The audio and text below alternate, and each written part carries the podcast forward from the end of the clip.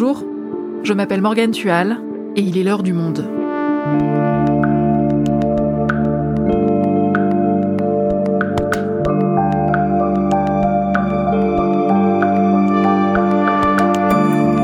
Aujourd'hui, on vous raconte comment Emmanuel Macron a appuyé en coulisses le lobbying d'Uber, alors même que l'entreprise agissait en toute illégalité sur le sol français. Ces coulisses, le monde en a eu connaissance grâce aux Uber Files, des dizaines de milliers de documents internes qui révèlent la stratégie du groupe, comment il a pu s'imposer en France grâce à une attitude agressive, mais aussi grâce à un allié de taille au sein du gouvernement, le ministre de l'économie d'alors, Emmanuel Macron.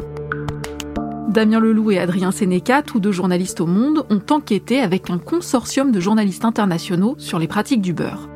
Avec eux, on explore les dessous de la plus célèbre entreprise de VTC. Uber Files, comment le ministre Macron a aidé Uber en secret, un épisode produit par Adèle Ponticelli, réalisation Florentin Baume.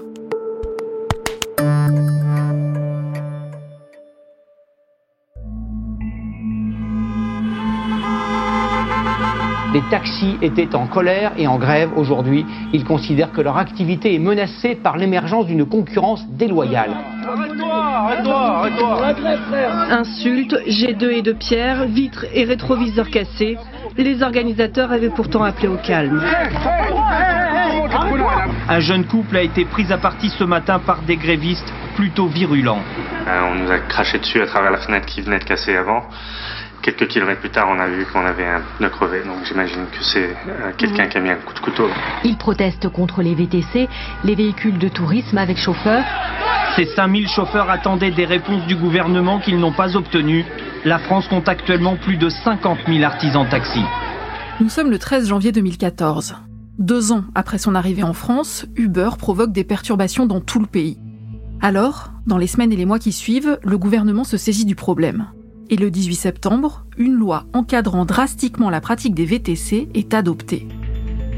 Mais en secret, le tout nouveau ministre de l'économie, Emmanuel Macron, œuvre pour imposer une toute autre issue au conflit. Quelques jours plus tard, mardi 30 septembre, une Mercedes Viano s'arrête au pied de Bercy. Un homme sort de la voiture. Proche de la quarantaine, les cheveux poivre et sel, coiffés en brosse. C'est Travis Kalanick, le fondateur d'Uber. Il rend visite à Emmanuel Macron pour défendre l'implantation d'Uber en France. Il est accompagné du directeur France et du responsable du lobbying européen. La situation ne leur est pas favorable, mais ils tentent leur chance. Et la réunion est un succès, au-delà de leurs espérances, comme en témoignent les messages qu'ils s'envoient dans la foulée. Spectaculaire, du jamais vu. Meeting méga top avec Emmanuel Macron. Une atmosphère Beaucoup de boulot à venir. Mais on va danser Un bientôt. désir clair de sa part de contourner la loi Thévenoud pour que Uber puisse travailler en France et pour la France. La France nous aime, après tout. Cette réunion n'est pas inscrite à l'agenda officiel. Ce sera la première d'une longue série de rencontres, tout aussi secrètes, lors desquelles Emmanuel Macron agira, main dans la main, avec Uber.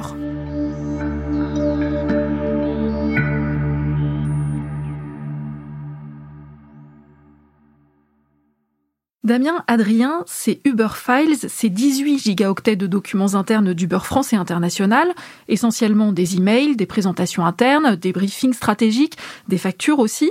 Comment ces documents sont-ils arrivés entre vos mains et qu'est-ce qu'ils révèlent? Damien Ces documents, ils ont été transmis au quotidien britannique The Guardian, qui les a ensuite communiqués à un certain nombre de partenaires, dont Le Monde, au sein du consortium de journalistes ICIJ. Et ces documents, ils datent pour l'essentiel de la période 2013-2017, qui est la période la plus agitée, on va dire, dans l'histoire du beurre, puisque c'est celle où, où l'entreprise s'installe dans la plupart des pays européens, et notamment en France. Dans ces documents, on trouve énormément de choses et ils donnent un éclairage jamais vu avant sur les pratiques de lobbying d'une grande entreprise américaine de technologie. Une partie importante de ces documents concerne la France. Ils montrent l'ampleur de la bataille législative et politique qui se joue à l'époque entre Uber, le gouvernement socialiste de l'époque, et Emmanuel Macron qui joue sa propre partition à l'époque. Adrien? Alors on voit deux grandes choses dans ces documents. La première, c'est que Uber en fait a un plan de bataille pour aller se développer dans le monde qui va être d'aller s'opposer frontalement au monopole des taxis. Et en fait pour ça ils sont prêts à tout. La fin justifie les moyens. Et puis la deuxième chose, c'est que quand Uber va aller chercher du soutien auprès des pouvoirs publics pour faire entendre sa cause, ils vont aller très très loin et quasiment nouer des partenariats en fait un peu partout dans le monde avec des politiciens, y compris en France. Alors on va plonger avec vous dans toute cette histoire, mais pour ça je pense qu'il faut qu'on se remette dans le contexte de l'époque. Je propose qu'on commence par le mythe fondateur d'Uber tel qu'il est raconté par son fondateur Travis Kalanick en 2016. Well, this right here is actually a romantic shot of me and my co-founder in front of the Eiffel Tower. Ça, c'est une photo euh, romantique de moi et de mon cofondateur devant la Tour Eiffel. À un moment où, en gros, nous avions un petit problème. On était en décembre, à Paris avant que Uber existe et on n'arrivait pas à trouver de taxi. Avant Uber, si vous sortiez tard le soir à Paris, vous ne pouviez pas rentrer chez vous autrement qu'à pied. Vous saviez que vous deviez marcher, peu importe qui vous étiez. Et alors, mon cofondateur m'a dit, tu sais, j'aimerais juste avoir un bouton sur lequel appuyer pour faire venir un taxi. C'est donc de cette idée que serait née l'application Uber. C'était la grande époque de ce qu'on appelait l'économie collaborative. L'expression est un peu passée de mode depuis. Mais au départ, comment se présentait Uber? C'était quoi leurs arguments de vente? Alors, les arguments de vente d'Uber, ils sont à l'origine un peu à la manière de cette légende assez jolie que tu viens de nous, raconter, Morgan, et dont on peut un peu douter de, la véracité. C'est-à-dire que ce qu'Uber met en avant, ça n'est pas son principal avantage, qui est qu'en fait, c'est beaucoup moins cher qu'un taxi, mais il se présente comme ces espèces de chevaliers blancs qui sont en but à un monopole artificiel, celui des taxis. Pour ça, il s'attaque au système de numerus clausus des taxis qui existe en France comme dans la plupart des, grands pays du monde. Euh, pour exercer la profession de taxi en France, il faut payer une licence qui coûte assez cher, 200 à 250 000 euros pour les taxis parisiens à l'époque. Et donc Uber se positionne comme euh, ce nouvel entrant disruptif qui va casser euh, ce vieux monde et ce vieux lobbying des taxis pour mettre les déplacements à la portée de tout le monde. Et puis aussi et surtout euh, à destination des décideurs politiques, Uber se présente comme une entreprise qui va embaucher par dizaines de milliers, voire par centaines de milliers, des gens, et notamment des gens qui sont issus euh, des banlieues défavorisées, euh, qui n'ont pas spécialement de formation, etc. Et donc c'est une promesse très alléchante pour les élus et les décideurs politiques. Et c'est avec ces arguments qu'Uber débarque en France en 2012 avec, je le rappelle au cas où, un service qui permet de commander l'équivalent d'un taxi, un VTC, via une appli qui vous géolocalise. Et le prix du trajet varie en fonction de l'offre et de la demande, c'est pour ça que c'est souvent moins cher que les taxis. Et évidemment, ceux-ci ne vont pas apprécier. Uber fait directement la concurrence aux taxis avec un service euh, qui, on peut leur concéder, va apporter certaines touches de modernisation, mais aussi comme euh, on vient de le dire, euh, va déprécier la valeur des plaques des taxis. Et puis, euh, il y a une deuxième chose qui entre en compte, c'est que Uber va à la fois lancer un service de VTC, de transport avec chauffeur professionnel, certes auto-entrepreneur mais professionnel, mais aussi Uber Pop, qui là est un service qui vise à permettre à chacun de devenir chauffeur sur son temps libre en quelque sorte. Et là, ça va se faire au début dans un cadre qui n'est absolument pas validé par les autorités françaises. Dès début 2014, ils sont prévenus, ils ne sont pas dans la légalité, il n'y a pas d'assurance et c'est même potentiellement dangereux pour les utilisateurs. Uber va l'ignorer, lancer Uber Pop et c'est ça qui va mettre le feu aux poudres. Et on a entendu au début de l'épisode cette période de tension et le gouvernement réagit par une loi en septembre 2014, une loi qui ne plaît pas à Uber, c'est ça? Alors, ce qui est extraordinaire dans cette histoire, c'est qu'il a fallu faire une loi pour clarifier qu'Uber était hors la loi avec Uber Pop. C'est la loi Thévenoud. Et en fait, Uber va l'ignorer, la contourner pendant plus d'un an.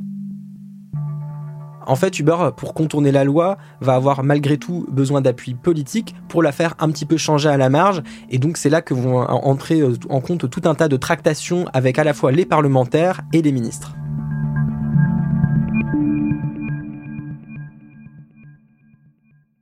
Nous voilà donc revenus au 30 septembre 2014 et à cette fameuse réunion secrète entre Emmanuel Macron, alors ministre de l'économie, et l'équipe Uber. Bon, mais ça, c'est pas interdit de rencontrer des chefs d'entreprise, même si les réunions ne sont pas à l'agenda officiel. Qu'est-ce qui est concrètement reproché à Emmanuel Macron? Qu'est-ce qu'on apprend dans ces documents? Alors, Effectivement, c'est le rôle des ministres et tout un tas d'autres élus de rencontrer des chefs d'entreprise, surtout quand ils ou elles font l'actualité. Ce qui est assez problématique dans le cas d'Emmanuel Macron et du patron d'Uber Travis Kalanick, c'est que ces rencontres vont se multiplier, être suivies d'échanges très nourris, et surtout, ce que montrent les documents auxquels nous avons eu accès, c'est qu'ils vont aboutir à un deal secret qui se fait à la fois euh, sans prévenir les collègues d'Emmanuel Macron au gouvernement, qui se fait aussi dans le dos de la représentation nationale euh, pour contourner des lois qui ont été votées par le Parlement et qui se font sans que le grand public n'en soit euh, également informé. Donc c'est surtout cette culture du secret et la manière dont cet accord se monte entre une entreprise privée et un ministre qui par ailleurs n'a pas la responsabilité de ce dossier. Entre guillemets, Emmanuel Macron, si on veut caricaturer un peu, va céder un accord secret avec une entreprise privée sans contre-pouvoir démocratique et sans en informer personne. Ok, alors explique-moi tout ça. En fait, le, point le plus crucial, il se déroule durant une rencontre qui a lieu le 20 janvier 2015. Euh, donc, comme Adrien l'a réexpliqué, à ce moment-là, Uber Pop est totalement illégal en France, mais poursuit son activité. Il y a des poursuites judiciaires contre les dirigeants d'Uber France, des perquisitions qui visent les locaux de l'entreprise à Lyon comme à Paris. La situation est vraiment très compliquée pour Uber. Et lors de cette rencontre, Emmanuel Macron va proposer une sortie de crise à Uber un accord qui, sur le papier, est assez simple. Il va leur dire Uber Pop, c'est trop compliqué. Même si moi, à titre personnel, je pense que c'est un outil intéressant, je n'ai pas le capital politique ou les moyens pour euh, l'imposer. Ça va rester illégal. Il faut faire avec. Donc, abandonnez ce projet, retirez Uber Pop, et en échange, je vais m'engager à faire en sorte que euh, facilite l'accès aux licences de VTC pour votre service UberX. Et donc ça, ça va être ce que, ce que les gens d'Uber en interne appellent le deal, et qui est vraiment la pierre angulaire des discussions et de l'accord qui va être noué entre Uber et Emmanuel Macron. Et c'est quoi cet accord? Alors cet accord, il est très simple. En échange du retrait d'Uber Pop, Emmanuel Macron va faire passer un décret très important qui va réduire le nombre d'heures de formation nécessaires pour obtenir la licence de chauffeur VTC. Originellement, c'est 250 heures de formation, ce qui est effectivement un nombre très conséquent euh, qui coûte très cher aux gens qui souhaitent euh, obtenir cette licence, etc. Et il va passer par décret à 7 heures de formation seulement. Et donc simplifier l'accès aux licences de VTC, ça serait une énorme victoire pour Uber, puisqu'ils ont par ailleurs un gros problème sur leur produit principal, entre guillemets, qui est UberX, qui est qu'ils n'ont pas assez de chauffeurs. Donc eux, ils ont tout intérêt à faciliter grandement l'accès aux licences de VTC. Alors comment ils s'y prennent? À l'époque, Emmanuel Macron, il porte sa grande loi de modernisation de l'économie, qui porte son nom, et donc il va saisir l'occasion pour aller rouvrir le dossier Uber. Pour que ça ait l'air spontané, Uber s'appuie sur un député socialiste, Luc Bello, à qui la société envoie des amendements. Luc Bello les dépose, et quand il les défend, Emmanuel Macron intervient à l'Assemblée en son sens. On écoute Emmanuel Macron qui s'exprime à l'Assemblée nationale le 28 janvier comme s'il découvrait ces amendements.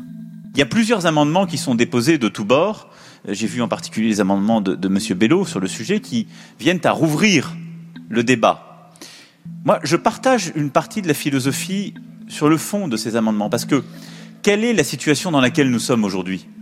Une situation où on le voit bien, nous avons une profession de taxi qui a un monopole, qui est totalement euh, légal, avec aujourd'hui soit une autorisation administrative, soit une plaque qui est achetée pour pouvoir disposer euh, de manière transitive de la dite autorisation.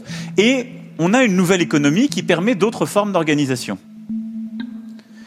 Il est tout à fait exact qu'aujourd'hui, il y a une forme d'inégalité de traitement entre ces deux professions, compte tenu de la manière dont elles opèrent. En même temps, ces VTC, qui font l'objet d'une régulation spécifique, eh bien, ils offrent un service dont on doit bien constater collectivement que les Françaises et les Français y adhèrent, puisqu'ils font appel à celui-ci. On a essayé de le réguler, et c'est tout le travail qui a été fait par votre Assemblée puis par le Sénat, qui a conduit en effet plutôt à protéger les taxis, si on se dit les choses en vérité, et parfois à mettre en place une régulation qui n'est pas totalement adaptée à la réalité du monde et à la réalité des pratiques. C'est ça l'inconfort qui est le nôtre collectivement, si on se dit les choses. C'est intéressant d'écouter un peu en longueur cette prise de parole parce qu'on y retrouve les mêmes éléments de langage que ceux développés par le patron du beurre. Qu'est-ce qui se passe ensuite? Les amendements présentés par M. Bello vont être retirés. Euh, ça fait partie de la stratégie initiale, puisque ça a malgré tout permis à Emmanuel Macron de reprendre la main sur ce dossier et euh, d'annoncer qu'il prendra euh, dans quelques mois des décrets pour améliorer notamment la situation sur la formation des, VTC, ce qu'il fera. C'est assez habile en matière de, politique parlementaire, si on peut dire. Euh, mais il reste quand même un problème assez majeur qui est que Uber continue d'opérer illégalement POP et Emmanuel Macron lui-même l'a dit euh, très clairement à l'Assemblée nationale, euh, ce service n'est pas légal et ne peut pas se poursuivre. Et Uber continue à promouvoir ce service. Il est lancé à Marseille, à Nantes, à Strasbourg, ce qui entraîne une grève des taxis et de nouvelles violences. Porte-maillot. En une poignée de secondes, un chauffeur Uber est extirpé de son véhicule. Les vitres sont brisées, les pneus crevés. La police emploie des gaz lacrymogènes pour contenir les manifestants. On est obligé d'en arriver là pour arriver à obtenir quelque chose. Et je pense qu'avec les gens qui sont remontés, on obtiendra quand même quelque chose. Je pense et ils vont être entendus. Cette fois, même le président de la République, François Hollande, s'exprime. Rien ne peut excuser la violence. Parce que la violence, elle est non seulement insupportable pour euh, celles qui en sont victimes, mais elle est insupportable aussi pour l'image de notre pays. donc ce groupe euh, Uber Pop doit être euh, dissous et déclaré illégal. Mais tout ça, qu'est-ce que ça change pour Uber Parce que Uber Pop est déjà illégal à ce moment-là. Alors même huit ans après, quand vous discutez à des anciens cadres d'Uber de l'époque, ils essayent encore de vous vendre l'idée que le service aurait été légal. Ce qui est complètement stupéfiant et complètement faux. En fait, la seule chose, c'est que c'était très difficile à l'époque de les contraindre d'abandonner le service. Mais qui était en première ligne? Leurs chauffeurs. C'était eux qui, étaient, euh, qui étaient menacés de poursuite directement les premiers. Mais l'entreprise, elle a une stratégie pour éviter ça, c'est qu'elle dépense beaucoup d'argent, y compris pour payer leurs éventuels frais d'avocat. Et il ne faut pas oublier que Uber, ce n'est pas David contre le Goliath des taxis, c'est une entreprise qui lève chaque année des milliards d'euros ou de dollars pour pouvoir financer les frais d'installation et de justice dans les pays où elle arrive. Et donc on a un président de la République qui s'attaque frontalement dans un discours à Uber, et ça génère quelque chose derrière? Oui, en fait, la, situation devient assez ingérable pour euh, les cadres d'Uber France, puisque en l'espace de quelques jours seulement, euh, deux des principaux dirigeants vont se retrouver en garde à vue. Ils vont aussi être convoqués place Beauvau par le ministre de l'Intérieur de l'époque, Bernard Cazeneuve, qui va se montrer extrêmement ferme et les menacer de nouvelles poursuites. Et donc le 3 juillet, Thibaut Saint-Phal, dans un entretien au Monde, annonce l'arrêt du service. Et le soir même, il y a un échange entre Emmanuel Macron et Travis Kalanick pour solidifier encore une une fois ce deal entre l'entreprise et le ministre. En échange de l'arrêt de pop, ils obtiendront euh, des, euh, une simplification du cadre pour devenir chauffeur VTC. Thibaut Saint-Phal, je le précise, c'est alors le directeur d'Uber France. Mais au final, c'est un succès ou un échec pour Uber? Alors, ce qu'ils ont gagné concrètement, c'est pas tout ce qu'ils voulaient, mais c'est quand même pas négligeable. C'est un décret euh, début 2016 qui réduit les barrières à, à l'entrée dans la profession de VTC et si vu de San Francisco, du siège d'entreprise, c'est peut-être encore euh, insuffisant, c'est quand même un gros progrès qui leur permet de maintenir l'essentiel, c'est leur vivier de chauffeurs. Mais dans toute cette histoire, pourquoi est-ce qu'Emmanuel Macron a décidé d'aider Uber?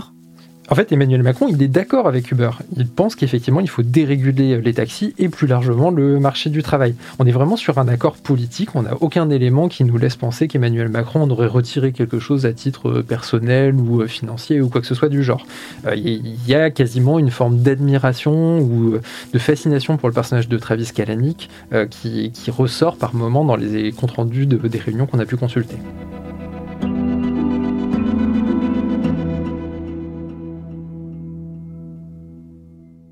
Alors j'aimerais qu'on aborde un autre point nécessaire à la compréhension de cette histoire, c'est le rôle des manifestations et de la violence dans ce bras de fer. Car ce que vous avez découvert dans ces documents, c'est qu'elles font partie intégrante d'une stratégie que vous avez appelée la stratégie du chaos. Est-ce que, Adrien, tu peux m'expliquer ça? Alors en fait, on a des documents internes qui disent, quand vous vous implantez dans un pays, il ne faut pas aller tout de suite parler avec les gouvernements. Le principal moyen d'arriver à vos fins, c'est de faire croître votre activité quitte à être en partie dans l'illégalité ou au moins dans la zone grise. Mais une fois que les problèmes se posent, une fois que vous êtes suffisamment gros, une fois que vous représentez suffisamment d'emplois, là, vous pouvez accepter d'engager des discussions avec les politiques. Mais ce sont à eux de venir vous voir. C'est pas à vous d'aller euh, engager la conversation avec eux. Il y a un épisode aussi qui est assez troublant, c'est début 2016, on est à un moment où les taxis euh, occupent la porte maillot qui est assez violent euh, dans le conflit VTC-taxi. Uber craint de tout perdre et Travis Kalanick est extrêmement remonté. Il dit il va falloir faire des manifestations de, VTC pour contrer celles des taxis. Il y a un lobbyiste d'Uber qui s'inquiète et lui dit mais attention, il y a quand même des casseurs parfois d'extrême droite dans le mouvement des taxis, ça peut dégénérer. Et Travis Kalanick dit on est suffisamment nombreux, ça va bien se passer et surtout, au pire, la violence garantit le succès. Donc si je résume, la violence sert sciemment à faire pression sur les politiques et à côté de ça, Uber n'a aucun scrupule à agir en toute illégalité. C'est complètement assumé, c'est une stratégie d'entreprise. En fait, les violences, les perquisitions, euh, tous les affrontements avec l'État, c'est vraiment perçu en interne comme euh, un épisode normal de la vie de cette entreprise.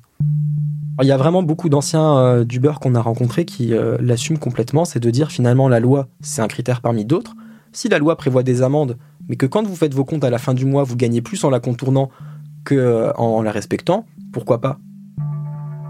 Il y a encore un niveau supplémentaire à cette stratégie, c'est que quand il y a des policiers qui descendent dans leur bureau, ils ont toute une procédure qui consiste à aller bloquer les accès à leurs données pour saboter le travail des enquêteurs.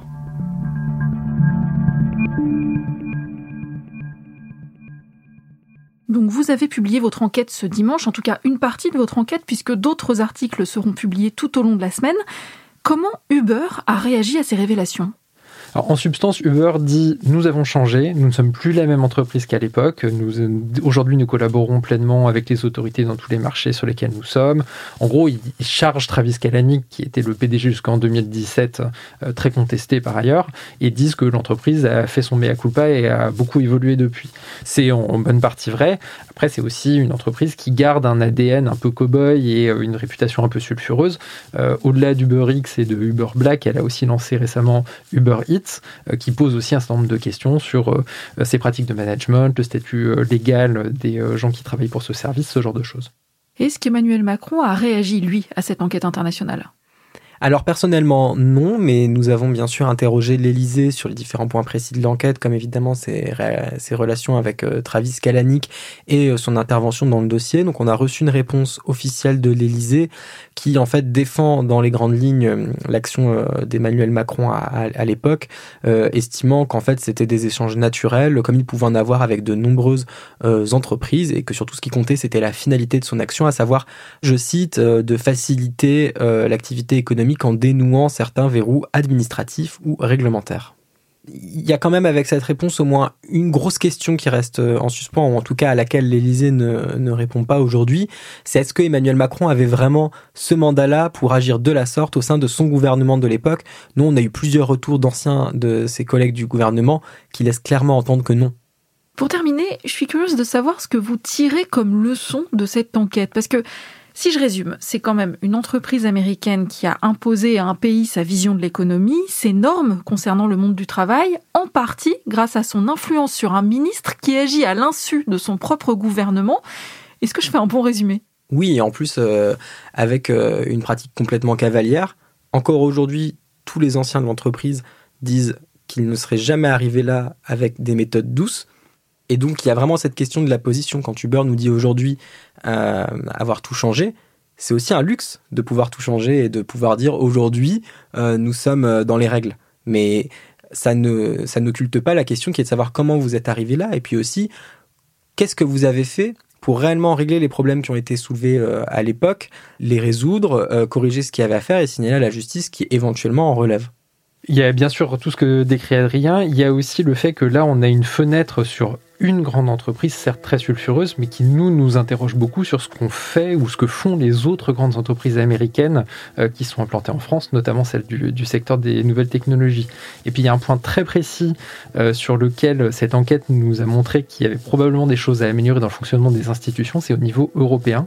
Euh, on s'est rendu compte que l'ampleur du pantouflage entre guillemets et des allers-retours entre des hauts fonctionnaires européens ou français avec ces grandes entreprises était extrêmement commun posait énormément de problèmes et que probablement la manière dont ces allers-retours sont encadrés aujourd'hui était beaucoup trop limitée par rapport aux dégâts qu'ils pouvaient causer.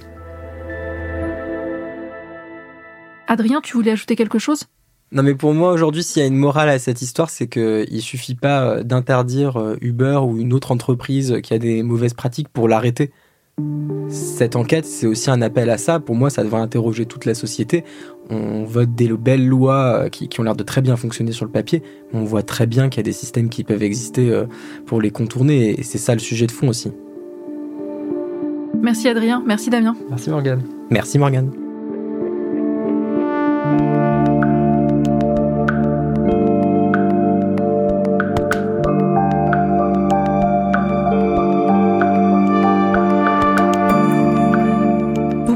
Retrouver toutes les autres révélations de cette enquête internationale en vous abonnant sur notre site lemonde.fr dans la rubrique Uber Files.